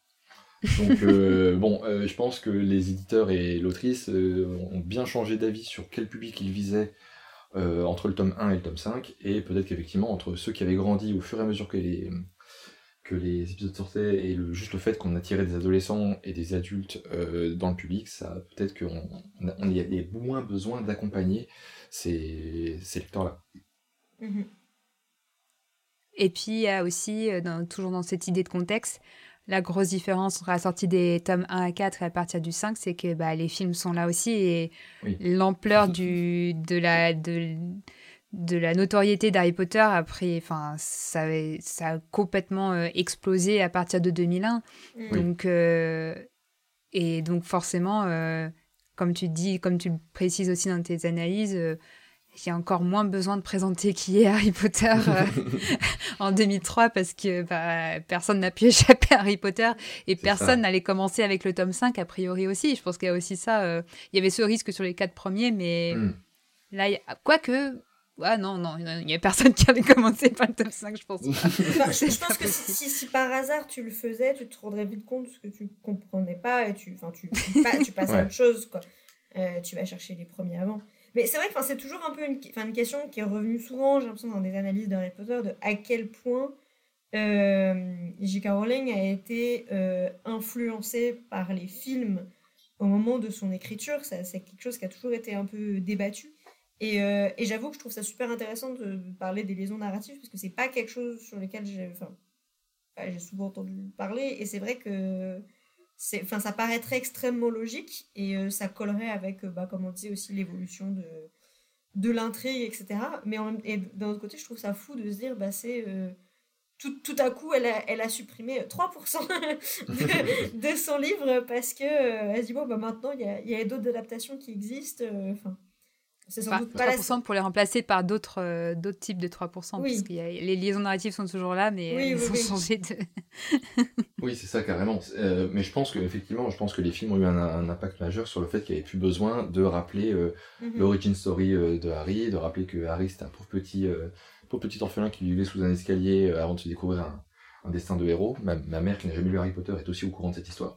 Euh, mais euh, mais par contre, pour l'impact, je pense que ça a eu un impact sur, sur les films ont eu un impact sur, sur la lecture des livres comme ça. Mais par contre, ce qui est intéressant, c'est de voir que les liaisons narratives sur le physique des personnages dont on parlait tout à l'heure, elles continuent de, elles continuent d'exister. Mm. Euh, alors que effectivement tout le monde avait euh, la tête de euh, Daniel Radcliffe en tête, tout le monde savait qu'il était brun machin. donc c'est donc c'est un petit paradoxe de voir qu'elle continue de donner des infos sur ces sur ces sur, sur, ces personnages alors que tout le monde a une représentation déjà prête en tête et, euh, mais en même temps, ça fait aussi partie de peut-être de toute sa démarche où je crois qu'elle n'a jamais accepté qu'on utilise l'illustration des films sur les mm. couvertures des livres. Donc ça fait peut-être aussi euh, pour elle qu'il y avait un, espèce de distinguo, une espèce de distinguo à faire entre euh, ce qu'elle faisait elle de ses, de ses descriptions et ce qui en avait été traduit à l'écran. Mm-hmm. Ouais. Et mais ces caractéristiques, elles, euh, elles, sont, elles, sont, super importantes. Et je pense qu'effectivement, que c'est ça revient à ce qu'on disait tout à l'heure, où on disait que toutes les descriptions, euh, tous les détails euh, des personnages sont, sont ultra signifiants. Et ça, ça lui permet aussi de faire des petits, des petits jeux implicites avec son lecteur, de faire, de faire certains effets. Je pense notamment au fait que Voldemort est toujours décrit comme ayant des yeux, des yeux rouges avec des fentes en guise de pupilles. Et ça permet des effets comme dans le tome 5, je crois, oui, c'est le tome 5 où Harry est en train de rêver, et euh, comme d'habitude dans le tome 5, son esprit vagabonde jusque dans celui de Voldemort. Et Voldemort est en train de torturer des, des mange-morts. Et Harry ne comprend pas au début que c'est qu'il est dans l'esprit de Voldemort, il comprend pas qui, qu'il est Voldemort. Donc il croit que c'est. Le narrateur nous dit Harry euh, envoyait des Doloris à tous les mange-morts dans la pièce, en d'autres mots évidemment. Mais c'est au moment où euh, Harry Voldemort lève la tête et, se voit dans un miroir et qu'il voit peu à peu son reflet grandir, devenir plus distinct, un visage plus blanc qu'une tête de mort, des yeux rouges avec deux fentes en guise de pupille, c'est là qu'il hurle et qu'il se réveille dans, dans, son, dans son dortoir. Donc on ne nomme pas euh, Voldemort, mais on parle simplement de ses yeux qui sont tellement ancrés dans l'imaginaire des lecteurs, à force de faire des liaisons narratives à ce sujet-là, et à force que Harry en fasse des cauchemars, que ça permet de euh, bah, des petits mm. effets comme ça où on n'a pas besoin de dire il s'agissait de Voldemort, on a juste besoin de décrire son visage pour que tout le monde comprenne, euh, si, si c'était encore nécessaire, qu'il est effectivement dans le corps de Voldemort à ce moment-là. Mm. c'est vrai que du coup, là, la liaison narrative, elle devient euh, presque symbolique, et comme on disait un peu tout à l'heure, c'est c'est pas une liaison narrative qui voilà qui sert à rappeler au lecteur des informations mais c'est c'est vraiment, enfin, ça, ça a un intérêt euh, narratif pour le personnage, pour la construction du personnage, et, euh, et c'est aussi un outil, euh, enfin, littéraire, quoi. C'est plutôt que, effectivement, comme dit, plutôt que de répéter une description, tu peux, tu peux te permettre de le sous-entendre parce que la description est tellement établie que mm. tu peux te passer de mots et donc c'est aussi enfin ça crée aussi une, une atmosphère qui est très particulière quand tu peux quand tu peux réussir ça. Donc, euh, c'est. Du coup, je, je trouve ça intéressant de, de souligner qu'il y a vraiment deux, deux stratégies très différentes, enfin, potentiellement plus que deux, mais qui se dégagent sur, euh, sur l'utilisation et le l'effet produit par ces stratégies-là. Et, et oui. oui Non, mais carrément. Puis, euh, vu qu'on parlait de jouer sur l'implicite grâce euh, avec les liaisons narratives, euh, je pense notamment au, au début du tome 6, quand Harry monte dans le monte dans le, Poudlard Express, il est tout seul parce que Hermione et Ron ont des obligations de préfet. Et il revoit Luna, qui avait été sa, sa, camarade depuis, depuis un an, et il demande à Luna comment vont les affaires du chicaneur. Mm. Et on a une petite phrase du narrateur qui dit euh, Harry aimait beaucoup le journal depuis qu'il avait, lui avait donné une, interview l'an passé. Le narrateur ici se contente de nous dire que Harry a donné une interview, donc c'est une liaison narrative relativement euh, courte. Mais euh, il faut avoir en tête, tout ce qui, en tant que lecteur, tout ce qui s'est passé dans le tome 5, à quel point Harry était vilipendé par la, critique, à quel point cette interview du chicaneur a été un bol d'air pour lui parce qu'il a pu enfin s'exprimer, recevoir des messages de soutien et à ce moment-là, je crois qu'il, je crois que l'autrice dit qu'il a l'impression de d'agir euh, concrètement dans la lutte contre Voldemort après avoir donné cette interview-là. Et donc, le fait dans le tome 6 de dire juste Harry aimait bien le journal parce qu'il avait donné une interview et ne pas développer, alors qu'on sait à quel point euh, ça avait été important pour lui et ça justifie pleinement l'affection qu'il a pour, le journal à ce moment-là. Mais à ce moment-là, on n'est plus euh, face à des lecteurs enfants passif ou euh, qu'on a besoin d'accompagner, on sait qu'on peut euh, compter sur leur compréhension et leur intelligence pour se rappeler qu'est-ce que ça signifie euh, d'avoir autant d'affection pour le chicaneur.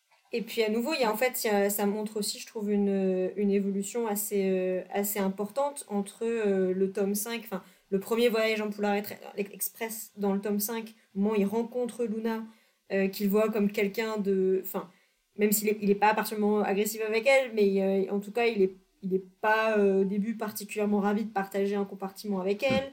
Euh, il la trouve bizarre. Euh, il juge assez sévèrement le chicaneur parce que elle, le, voilà, elle le lit à l'envers.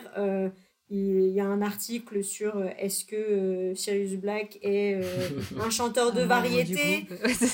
donc du coup, il y, a aussi vraiment, enfin, ce, ce voyage-là, un an plus tôt dans le tome 5, c'était un moment où voilà, Luna, c'était vraiment cette personne super bizarre, pas super fréquentable. Et euh, le chicaneur, c'était vraiment une, une, blague. Et puis, euh, un an plus tard, bah, en fait, euh, c'est un journal qui est devenu enfin important dans la vie de Harry. Et Luna, c'est devenu une de ses amies proches. Et, et je trouve que là, à nouveau, en fait, il y, y, a un effet d'écho qui est intéressant entre, entre les deux scènes, entre les, les deux. les, les, les, À un an d'écart, à quel point. Enfin la situation a changé. Une, une, liaison narrative implicite. Oui, oui, carrément.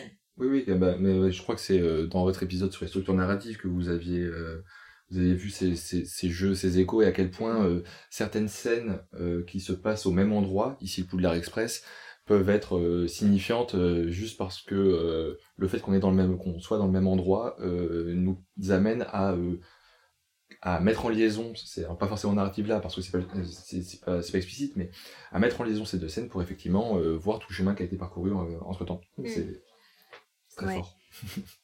puis bah, c'était aussi dans cet épisode, puis dans les travaux de, de Céline Edgar, euh, où il y a toute cette, cette idée là qu'on a mentionnée de, de, lecteur passif et lecteur actif et, et comment bah, t'expliquer que jusqu'au tome 4, Rowling fait en sorte de pas euh, de pas laisser tomber le lecteur passif qui soit mhm. Quand même euh, accompagné mais que à partir du 5 euh, bah c'est non c'est elle s'adresse enfin elle sait aussi que la, base de fans c'est des lecteurs actifs voire suractifs. Et donc elle joue avec ça aussi elle sait et c'est ça c'est là où je pense qu'il y a aussi elle, réagit aussi à l'évolution de son lectorat et à l'évolution de, des comportements de la communauté de fans aussi euh, par rapport à l'analyse euh, où elle sait que les gens décortiquent, euh, vont chercher les petits indices et donc elle peut jouer avec ça et que les liaisons elles sont beaucoup plus elles sont beaucoup plus subtiles et cachées et il faut aller un peu les chercher et elle va pas elle va pas répéter dix fois ou alors s'il y a des choses qui sont répétées dix fois c'est parce que c'est pas du tout encore évident que où est-ce qu'elle veut en venir. Et comme on disait avec les yeux de Harry ou, euh, euh, ou, d'autres choses, euh, je sais pas, autour des elfes de maison ou quoi, c'est pas, c'est, qu'elle n'a pas encore donné les clés, elle, donne juste les indices, genre, ah, il y a quelque chose à, à retenir là, mais je vous fais confiance pour, pour deviner si, si vous cherchez bien, quoi. Ouais, carrément. Mais c'est bah, d'ailleurs ben, t'as, totalement raison elle, elle, elle a vraiment l'air de considérer la, la mémoire des lecteurs pour acquise à partir du, tome 5. Mais en même temps, ce qui est intéressant, c'est que du coup, elle, elle, elle abandonne euh, lâchement les liaisons narratives et elle, cesse d'accompagner très gentiment les lecteurs par, la main dans leur redécouverte de, l'univers. Mais en, même temps, elle fait preuve d'une certaine pédagogie parce qu'elle a conscience de, des limites de la mémoire, même adulte, des lecteurs, et elle sait quand est-ce qu'il y a besoin de faire une petite piqûre de rappel. Euh. C'est notamment le cas quand dans le tome 7, euh, on a hum, au tout début Harry qui, euh, après, après un rêve agité où, il a partagé l'esprit de Voldemort, il a le mot Gregorovitch en bouche et, qui se, il se dit Ah, ça, ça dit quelque chose, je me rappelle pas exactement ce que c'est. Et peut-être qu'à ce moment-là, le lecteur se dit aussi ah, Moi aussi j'ai entendu ce, mot, ce nom quelque part, je sais plus ce que c'est. Et il faut attendre le mariage de Bill et Fleur pour que Victor Crumb débarque, qu'il monte sa baguette et que Harry à ce mm. moment-là, il a un flash on a une liaison narrative où il revoit la scène, euh, il revoit la scène avec Ollivander dans le tome 4 où euh, ils examinaient les baguettes. Et où là, euh, Harry a un flash, ah, Gregorovitch c'est un fabricant de baguettes. Et ce que je trouve super intéressant avec ce, cas-là, c'est que on voit on a une liaison narrative pour nous rappeler ce, qui s'est passé, mais on voit qu'à ce moment-là, il y a aussi Harry qui a eu besoin d'une liaison narrative et, et, que sa mémoire stimulée par, par, par par quelque chose pour se rappeler. Donc à ce moment-là, on a vraiment euh, Rowling qui considère que le lecteur a une même connaissance que Harry de la vie de Harry. Euh, la, mémoire du lecteur et celle de Harry sont vraiment mises au, même plan, et c'est uniquement parce que Harry a besoin de se rappeler quelque chose que l'autrice nous le rappelle de façon, euh, de façon aussi, aussi évidente. Donc c'est vraiment une grande, je trouve une grande pédagogie de sa part dans sa gestion de la mémoire de son lectorat. Et en même temps, du coup, ça peut être un. Enfin, en fonction de l'attitude qu'on a et du temps qu'on a euh, pour euh, lire à ce moment-là, mais il euh, faut se dire aussi qu'à l'époque, il n'y avait, pas, il y avait pas le wiki Harry Potter, donc c'était aussi une expérience de lecture différente dans ces moments-là, mais c'est aussi un peu un, un, test, je trouve, pour le lecteur de se dire est-ce que vous vous en souvenez ou est-ce que vous allez devoir attendre que Harry s'en souvienne? Et, et, quand on parle de lecteur actif, pour moi, on est aussi complètement là-dedans. On se dit mais Harry, il s'en souvient, enfin, il, il, sait qu'il a déjà entendu ce nom quelque part, il n'arrive pas à se souvenir où. Est-ce que, euh, est que vous, euh, vous trouverez la réponse plus vite que lui, quelque part? Et, et, on est un peu, enfin, c'est à nouveau, c'est aussi, je pense, un peu un écho à, tout le côté, des fois, un peu euh, policier que peut avoir certaines intrigues de, bah, il y, a, y, a, plein d'indices et techniquement, le lecteur pourrait trouver avant, avant Harry, parce qu'il a les indices. Donc, est-ce que est-ce qu'il va pouvoir trouver, euh, avoir la réponse avant, euh, avant les personnages, notamment grâce euh, à la présence de tous ces rappels mm. qui, qui, créent, voilà, qui, qui facilitent, font des bonnes, bonnes aides-mémoire. Mais c'est vrai que dans, cette idée d'évolution du, du, lecteur, du passif à l'actif, le tome 5, je pense que pour pas mal de, de lecteurs, de jeunes lecteurs hein, qui, qui, ont commencé tôt la lecture, c'est un peu un rite de passage, hein, le tome 5. Il faut, il faut, il faut y arriver à, lire ce livre parce que je pense qu'on a.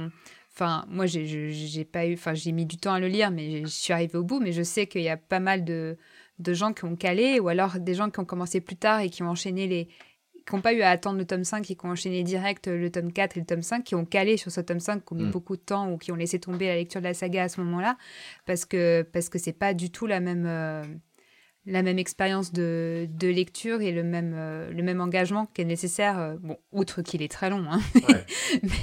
mais, même je pense que là, du coup, dans cette idée de, comment est traité le lecteur à partir du tome 5, c'est, euh, ça se ressent, je pense, dans pas mal d'expériences de lecteurs et de jeunes lecteurs en particulier. quand, quand, on passe, quand on passe ce tome 5, c'est bon, on est prêt à lire la fin, quoi. C'est un peu ça. tout, à, tout à fait. Bah, je pense aussi que euh, Rowling savait très très bien ce qu'elle faisait, en, notamment avec le début du tome 5 qui, euh, qui, qui, est très très, j'allais dire violent, c'est c'est pas le bon, mais, qui est très sombre et très très rapidement en fait. Dans les tomes 1 à 4, on était habitué à ce que l'été ce soit un peu mollasson. Euh, Harry, il a qu'une envie, c'est de retourner à Poudlard. On a plein de liaisons narratives qui en plus nous rappellent toute l'histoire et qui retardent le moment où, euh, où euh, la vraie histoire débarque. Donc euh, le, parallèle entre l'été et les liaisons narratives à valeur de préjudice littéraire pourrait être intéressant. Mais au tome 5, on n'a plus cette entrée en douceur pour, pour retrouver ces marques avec Harry, le monde module, le monde magique. On débarque directement avec des trackers qui attaquent Harry en plein monde moldu au bout de littéralement, je crois, 15-20 pages. Et, et, tout de suite, on a la menace, tout de suite la menace de Voldemort est hyper présente. Euh, les forces du mal sont venues jusqu'en plein monde moldu, alors que jusqu'ici on avait bien séparé le monde moldu, le monde, euh, le monde des sorciers, et les rares moments où ça, où, ça, où ça arrivait, euh, qui est confusion entre les deux, c'était plutôt rigolo et au dépens des, des. Alors que là, tout de suite, on a plus de liaison narrative, plus de rentrée tranquille dans l'été mollasson dans le monde moldu. Tout, tout, change très très, tout change d'un coup. Euh, et c'est aussi, enfin, c'est toute une, symbolique de l'adolescence avec euh, Harry qui se sent abandonné par, euh, par tous les adultes et Dumbledore en, premier lieu. Et bah, en même temps, il y a, y a J.K. Rowling qui abandonne les lecteurs en les privant de liaison narrative. Donc finalement, c'est assez drôle de voir les parallèles comme ça entre le fond et la forme de, des débuts de roman. Et à nouveau, enfin, dans, dans le côté très, euh, très symbolique, c'est vrai que je trouve que le, fait qu'il n'y ait plus de liaison narrative, c'est aussi, enfin, de la manière que Harry, il devient un peu paumé, en fait, euh, mm. dans le tome 5, c'est, euh, on, ne le croit plus, Dumbledore lui cache des trucs, l'ordre du Phénix fait des trucs, mais il n'a pas le droit de savoir ce que c'est.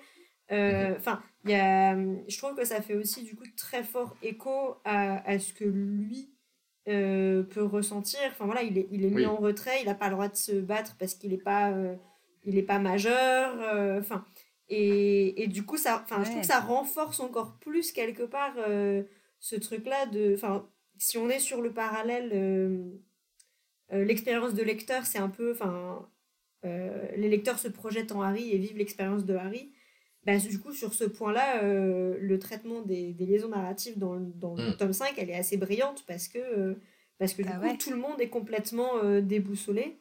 Euh, bah oui, tu en es même privé, de, privé des repères de d'aller retourner à Poudlard assez rapidement parce que là on est, il y a l'attaque de, de Mange-Mort, ensuite on découvre le Square Grimoire qui est un tout nouveau lieu bien glauque. Après on se retrouve au procès au ministère qui est encore un nouveau nouveau lieu et un, et un nouveau lieu où t'es pas, enfin c'est pas un lieu où t'es confortable. Ouais, c'est ça, c'est pas un mm-hmm. endroit euh, rassurant. C'est pas la découverte du terrier, quoi. Non. voilà, et. Mais du coup, enfin, je trouve Trop adulte pour, euh, pour un ado, quoi. C'est. Ouais. Ouais, c'est ça. Bah, oui, oui, euh, c'est vraiment toute une métaphore de, de l'adolescence et de la, des premiers aperçus de la cruauté que constitue le vrai monde, en l'occurrence le monde en dehors de Poudlard pour, pour Harry. Et, euh, et, ça accompagne parfaitement euh, d'autres d'autres d'autres analyses. Je pense notamment à l'analyse d'Isabelle Cani qui a rédigé un, un livre dès 2007, très peu de temps après la sortie du dernier tome, qui s'appelait Harry Potter et l'anti-Peter Pan. Ouais. je ne sais plus exactement la, date, mais c'était un peu de temps après, oui, ça. où elle, euh, elle, disait que euh, la grande morale de, de l'histoire d'Harry Potter, c'est d'accepter de grandir, d'accepter de vieillir, d'accepter de mourir, et qu'il fallait, euh, bah, il, fallait accepter toutes ces, toutes ces contingences, et que Voldemort euh, représentait un peu Peter Pan, qui lui refuse de grandir en étant bloqué au pays imaginaire, en cherchant des moyens de devenir immortel, euh, et, en, en faisant tout pour, pour, pour ne pas mourir, pour faire un bon bonne répétition. et alors que Harry, qui lui accepte, enfin, non seulement choisit de se battre contre Voldemort, mais en plus accepte dans le tome 7 de mourir pour, sa, pour, pour, pour, ses, pour ses amis, euh, représente euh, bah, là, ce qu'il faut faire et accepter euh, notre condition humaine. Et, et, je sais plus où je voulais en venir avec, avec, avec ce, ce parallèle-là. Bah, du coup, je pense que c'était un enfin, que ça colle un peu avec le, le côté. Enfin, dans les liaisons narratives, il y, y, a aussi enfin, une attitude un peu. Bah, on, t'accompagne, quoi, on t'aide, il y a, y a, un côté un peu enfantin aussi sur, sur certains points. Enfin, je suppose que c'était lent. Ouais, exactement. c'est comme ah ça bah, que je l'ai. ouais. c'est ça. grandir, ouais, c'est ça. oui, mais, mais carrément, bah, euh, tu m'as fait recollecter avec euh, le, fil de, le fil de ma pensée. Euh, c'est le, le, tome 5, c'est le premier tome où on sent que le royaume de l'enfance éternelle n'existe pas. On n'est plus mm. dans les tomes 1, 2, 3, 1, 2 ou 3, où on avait une petite histoire qui, se, qui commençait au début, qui se terminait à la fin avec l'explication de, de Dumbledore. Euh, où personne ne mourait, où euh, Voldemort euh, c'était juste un danger qui, voilà, il faut faire attention, il y a Voldemort pas loin, mais il arrive jamais vraiment à revenir. Et le choc du retour de Voldemort à la fin du tome 4 est d'autant plus violent que bah, on, a été, habitué à ce qu'il n'y arrive jamais dans, les tomes précédents. Du coup, le tome 5, c'est vraiment le tome où on se rend compte que en fait, le, monde est cruel, il y a des personnes méchantes, il y a des gens qui meurent, et il n'y a plus de liaison narrative pour nous garder dans une espèce de cocon douillet dans lequel on pouvait se replonger dans les tomes précédents où on, nous replongeait dans les liaisons narratives, dans le confort de Poudlard. Donc, euh, à tout point de vue, c'est euh, vraiment une exposition très, euh, très brutale et très crue à une première réalité du, et du monde adulte et du monde extérieur de Poudlard. Ouais. parce qu'on a quand même cette liaison narrative qui est récurrente dans les premiers tomes de, de la violence de, l'origine story de Harry, la mort des parents, etc. Mm. Mais c'est assez lointain. Enfin, Harry ouais. s'en souvient pas vraiment. Il a des flashs, mais c'est pas. c'est un peu. Enfin, c'est l'histoire qui se répète un peu, mais... On n'y a pas assisté euh, en tant que lecteur, disons, par rapport au reste. Voilà, en plus, on n'y a pas assisté en tant que lecteur, mais même pour Harry, c'est quelque chose de... Il est triste d'avoir perdu ses parents, mais c'est pas... Euh, enfin, c'est loin, quoi, quand même. Et euh, jusqu'à ce qu'à la fin du tome 4, bon, évidemment, il y a la mort de Cédric, mais il y a aussi... c'est le premier moment où il est, à part de mémoire du Rizad, mais aussi une illusion, mais où là, il voit ses parents qui apparaissent, qui, qui, sortent de la baguette euh, de Voldemort. Euh. et du coup, euh, j'avais l'impression aussi que c'est un, moyen pour clore aussi. on n'a pas, on n'a plus besoin de rappeler, enfin que Harry, Harry va pas se rappeler de la mort de ses parents au début du tome 5 parce que il a, il a eu une espèce de de moyen de confronter directement ça avec euh, la fin du tome 4, mais puis surtout que bah, du coup, il est confronté à un trauma beaucoup plus vrai avec la mort de, de Cédric. Mais, euh, et puis bah, après, tome après tome, euh, il n'y a pas besoin de rappeler la mort des parents parce qu'il bah, y en a d'autres qui s'accumulent au fur et à mesure. Oui. Mais c'est un peu. ouais, il y, a vraiment ce gros changement dans ce rapport avec avec la mort de, de James et Lily. Quoi. Et, et puis c'est vrai que par rapport au, enfin, au type de liaison narrative, ou comme on disait dans le tome 5, euh, les liaisons narratives, ça va plus être des petits rappels courts sur l'apparence d'un personnage. Enfin voilà, ça, ça, fait moins le long chapitre d'exposition. Euh, donc ça, ça, change aussi cette, euh, cette dynamique et ça colle avec ce côté. voilà, on va, on va à l'essentiel, on, a, on, on, répète plus les choses comme on faisait quand bah, quand Harry était encore enfant, quoi. Parce que bon, à 11 ans, t'es encore un peu un enfant quand même. bah oui. Tout à fait, mais d'ailleurs, puisqu'on parle de, la mort des parents et, euh, et, des liaisons narratives qui sont beaucoup plus au service de la narration, au service des effets de style, au service de l'intrigue, euh, j'ai euh, une des liaisons narratives que j'ai trouvées dans le tome 7, c'est c'est quand Harry et Hermione vont à Godric Hollow et qu'ils ils trouvent la tombe des parents de Harry, et que là, il y a un, monologue en discours indirect, il y a tout un paragraphe très très cruel qui dit en gros ils étaient là à peine haussement désormais, euh, eux qui étaient morts pour que leur fils, leur, fils survive. Leur fils, leur fils survive. Donc on a des petites liaisons narratives qui sont très très, enfin, très, très cruelles euh, comme euh, à rappeler parce que bah, à ce moment-là c'est Harry qui, qui, a, qui vraiment concrètement est sur la tombe de ses parents pour la première fois. Il a cette espèce de, de prise en compte que ses parents sont là, décédés, à peine haussement désormais, morts pour qu'ils survivent, et il pleure ses parents pour la toute première fois comme si vraiment euh, il, euh, il avait, enfin, il lui avait fallu toutes ces années pour prendre toute la mesure de ce que c'était que la mort de ses parents, parce que vous me dites si je me trompe, mais je crois qu'on l'a jamais entendu ou vu pleurer, Harry, euh, sur la mort de ses parents jusqu'ici. Bah, pas directement. Devant le miroir du Rized, il me semble qu'il pleure. Ah. Mmh. Ça m'a un petit coup dans l'aile à, cette théorie-là. Mais en tout bah, cas. Après, il pleure, oui, ouais, c'est pas la même. Enfin, il pleure d'émotion parce qu'il les voit et il se rend hmm. compte de ce qu'il a perdu, mais c'est pas. Euh, pas forcément un deuil. Il, pleure un peu de, de, joie aussi de les voir, euh, presque. Donc c'est. Mais c'est un mélange des deux. mais je trouvais vraiment que cette façon de pleurer et d'expier euh, son deuil et de ressentir son deuil avec des ondes narratives concluait vraiment très bien son, bah, sa propre évolution par rapport au deuil parce que quand, euh, il est encore traumatisé par la mort de Cédric, par exemple, euh, il est en plein déni et refuse de se rappeler de ce qui s'est passé. Il y, a, une phrase du style euh, c'était déjà assez compliqué de, rêver de, se, de revivre cette scène en rêve, c'était pas pour en plus y penser la journée. Donc déjà la mort de, Cédric, il, a, il a 15 ans, à peine 15 ans, et dans les, dans les premiers instants, il a, il a, il refoule ses émotions. Quand c'est Sirius qui meurt, euh, et que Harry se rappelle que Sirius était venu le voir euh, voler euh, sur, sur le terrain de Quidditch, et qu'il s'en rappelle en voyant le terrain de Quidditch depuis le bureau de Dumbledore, et que Dumbledore essaie de lui donner quelques paroles réconfortantes, là il explose de, fureur et il veut faire mal à Dumbledore, donc son deuil se transforme en fureur, c'est une autre étape, provoquée encore une fois par les dons narratifs, le fait d'avoir vu ce terrain de Quidditch. Et puis par contre, quand Dumbledore euh, meurt et qu'on est à l'enterrement, euh, avec toute la communauté magique qui est présente, et qu'il y a un sorcier qui parle de grandeur d'âme, euh, qui fait un discours très grandiloquent sur la vie grandiose, de Dumbledore, lui, Harry, se, rappelle de moments rigolos avec, Dumbledore, notamment quand il avait dit pinson, nigo, gradouille, etc. Et lui, il se prend au milieu de ses larmes à sourire et il comprend pas ce qui lui arrive. Donc, euh, j'ai vraiment vu dans ces liaisons narratives qui étaient toutes liées à la mort de personnages qui avaient toutes découlé euh, sur des émotions différentes, vraiment toute la palette d'évolution que Harry a pu pouvait avoir par rapport, euh, au, au, deuil de manière générale. Ah ouais. Ah mais non, mais c'est fou parce que c'est des, en fait, c'est des analyses euh, qu'on connaît, c'est les différentes étapes. Enfin, il y a les différentes étapes du deuil. Je pense qu'il y a eu plein d'analyses qui ont essayé de les, de les analyser, euh, enfin, de prendre différents angles pour les trouver dans Harry Potter. Euh, mm. Je sais plus, enfin, tu me rappelleras, Alix, des exemples précis. Là, j'ai pas. Il y, en a plein, mais. mais là, du coup, le fait qu'on puisse les retrouver concrètement dans des citations de, de liaisons narratives, de liens qui sont faits avec les, Enfin, c'est assez. Euh... Mm. ça rend les choses très, très concrètes, je trouve.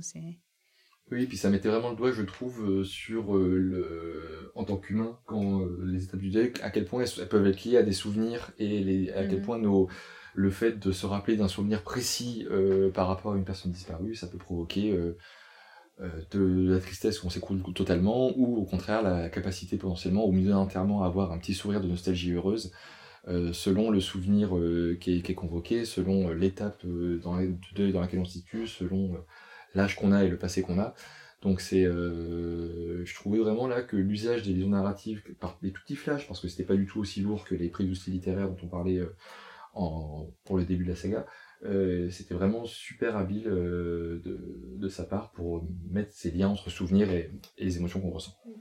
C'est vrai que les, les, les, analyses qui sont faites euh, sur le deuil, c'est souvent le, le parallèle entre euh, les tomes et les étapes du deuil. Et moi, je que c'est des théories qui m'ont jamais vraiment convaincu, que j'ai jamais vraiment trouvé très abouties, euh, à titre purement personnel. Hein, mais du coup, enfin, là, je trouve ça beaucoup plus intéressant, effectivement, de d'analyser ça à travers la oui vraiment le, ouais la, la narration et le l'évolution de, enfin voilà, des, des outils euh, narratifs utilisés pour, euh, pour exprimer ça en fait.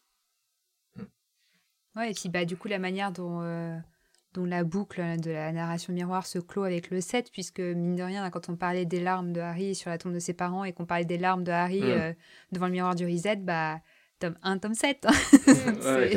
c'est c'est pas, pas un hasard ait les larmes à ces moments-là. Mais, euh, Carrément, et puis le, dans le tome 4 où euh, Rita Skeeter écrit, euh, invente des propos à Harry en disant qu'il qu'il dit je, pleure souvent la nuit en pensant à mes parents et où il s'insurge, il, refuse il refuse d'admettre qu'il pleure et ses parents parce qu'il l'a jamais dit en vrai. donc on a encore la symétrie 1, 4, 7 qui, qui se retrouve là. Oui, c'est vrai. Je me demandais, est-ce que tu as, relevé quelle était la toute dernière liaison de la saga? Euh... Toute dernière. Euh, bah ça, euh, alors j'ai pas pas le tableau sous les yeux, mais ça va être quelque chose dans l'épilogue, je pense. Euh, ça, ça, doit être, euh, ça doit être quand Harry parle à ses enfants et qui dit, ah, non, ouais, à, à, à en disant. Ouais, bah, je pense que ouais, quand bah, il a failli être à Serpentard ou même tuer. Même après, j'ai l'impression que tout le dernier paragraphe c'est une liaison narrative puisque tu sais, il dit juste avant euh, que sa, sa, sa cicatrice ne, ne, lui fait plus mal ou un truc comme ça. Euh. C'est vrai. Du coup, c'est vrai qu'en fait, euh, techniquement, quelque part, tout le. Oui, tout, le, tout l'épilogue presque est une liaison narrative. Enfin, pas tout. Mais, oui, mais rien que la. Oui, effectivement, mais rien que le, le, petit discours à son fils en disant T'inquiète pas il y a eu, euh, tu es nommé euh, d'après euh, des, des, des, directeurs qui étaient eux-mêmes très courageux, qui étaient eux-mêmes des, des Serpentards, enfin Rogue en, l'occurrence. T'inquiète, le, le choix pot, il te laisse le choix. Ça aussi, c'est une maison narrative mhm. que ça rappelle un code un code de Poudlard. Euh, tout ça, ça fait encore une fois écho avec le tome 1 et ça, ça, boucle la boucle avec euh, Harry qui euh, Harry parent qui raconte à son enfant de 11 ans ce que c'est que, que débarquer à Poudlard, mais ce coup-ci avec un, accompagnement un peu un peu mieux structuré que le orphelin qui débarquait. tout ça à King's Cross. on a fait, euh, on a fait un beau tour de, de, pas mal de choses que tu que as explorées dans, dans ton mémoire. Et est-ce que euh, tu, tu, te sens de relire la saga maintenant Et est-ce que tu, maintenant que tu l'as, que tu l'as euh, décortiqué dans tous ces, toutes ces, ces détails, et, et, à ton avis, qu'est-ce que Qu'est-ce que ça va changer dans ta prochaine relecture euh Est-ce qu'elle va être pénible ou pas ta prochaine relecture Est-ce que tu vas te dire oh j'avais oublié cette liaison Ah non non non, je me, me dirais pas j'ai oublié cette liaison parce que ça ça, ça, ça remettrait tout en cause.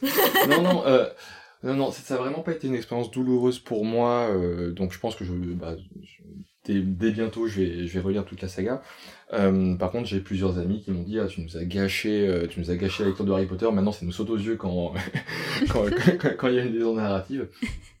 Et est-ce que ça t'a donné, euh, je sais pas, d'autres idées ou d'autres euh, d'autres pistes que peut-être pas forcément toi tu as envie de poursuivre, mais te dire ah, bah, tiens ça ça serait intéressant comme piste comme piste à creuser en lien avec ce sujet ou si un jour tu veux refaire un autre master. enfin, par rapport à ce tableau, par exemple, est-ce que tu penses que ce tableau il pourrait être utilisé à, à d'autres choses ou... Euh? bah, je pense que ce serait toujours intéressant de faire un comparatif avec d'autres œuvres, mais je pense vraiment que euh, si euh, Rowling s'est permise de changer de stratégie, de changer de pacte de lecture en plein milieu de ses sagas, au risque de perdre des lecteurs, etc., c'est parce qu'il y avait le succès phénoménal et côté et, des, et des livres et des films qui permettaient, comme on a dit, de, de se passer de liaison narrative. Euh, bah, ça pourrait être intéressant de voir s'il y a d'autres auteurs qui ont aussi changé leur fusil d'épaule en cours de en cours de publication d'un cycle. Mais euh, ça, cette étude, je pourrais la laisser à d'autres personnes. je fait ma étude sur... Peut-être qu'un jour, pourrait y avoir, mais si c'est un travail de, de, d'aimant, mais euh, sur, sur le trône de fer. C'est exactement ce que je suis en train de penser. Je suis, on va suggérer à la garde de nuit de faire la même sur le trône de fer. Mais... ils ont déjà un peu commencé, puisque bah là, euh, conseil de lecture euh, pour les fans de, du trône de fer, vous pouvez aller voir euh, les, tomes, enfin, le, le, tome le livre d'analyse Les mots sont du vent. C'est Les mystères du trône de fer, s'appelle, de Thierry Soulard. Et, et du coup, c'est sur un peu les liaisons narratives, mais comment, comment Martine utilise les... Ouais, mais je pense qu'en vrai, il parle un peu de liaison narrative dedans, puisque c'est tous les indices qui sont laissés dans les, dans les rêves, dans les machins. Plus de la préfiguration, du coup, peut-être. Ouais, ça peut marcher dans un sens ou dans un autre, en fait, euh, des rappels euh, a, posteriori de ce qui se passait avant, mais de manière très symbolique, beaucoup moins euh, évidente que Rowling, hein, parce que c'est pas de la littérature jeunesse non plus, donc c'est-à-dire c'est quand même assez, assez pointu. Le, changement de public joue beaucoup aussi, forcément, sur le style de, de, rappel que tu vas avoir.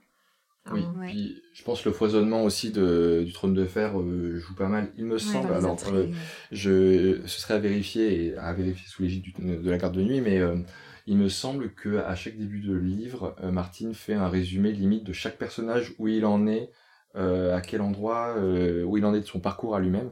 Et du coup, c'est ça, c'est ça qui sert à faire le lien entre les différents mm. J'ai l'impression.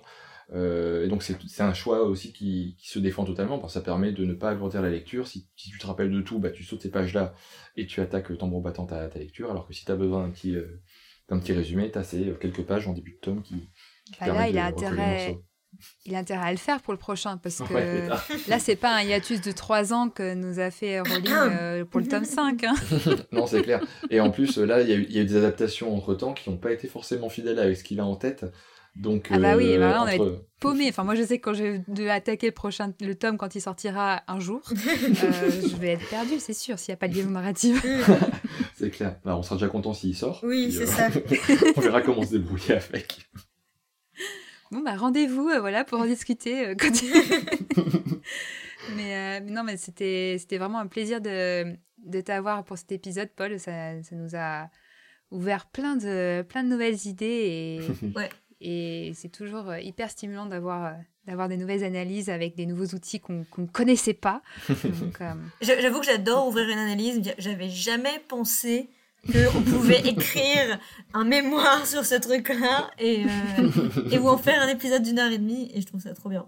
Bah, merci, merci, à vous. Plaisir plus que partagé et merci pour tout ce que vous faites au sein de la Gazette parce que ça a été vraiment euh, génial d'avoir des, des analyses expertes que je pouvais écouter en même temps que je faisais mon mémoire. Je me suis jamais senti tout seul. Euh, je me suis jamais senti seul face à mon sujet, euh, vraiment. Donc longue vie à la Gazette du Sorcier, longue vie à Aspic. Merci bah, beaucoup. Merci, ça nous touche. merci beaucoup.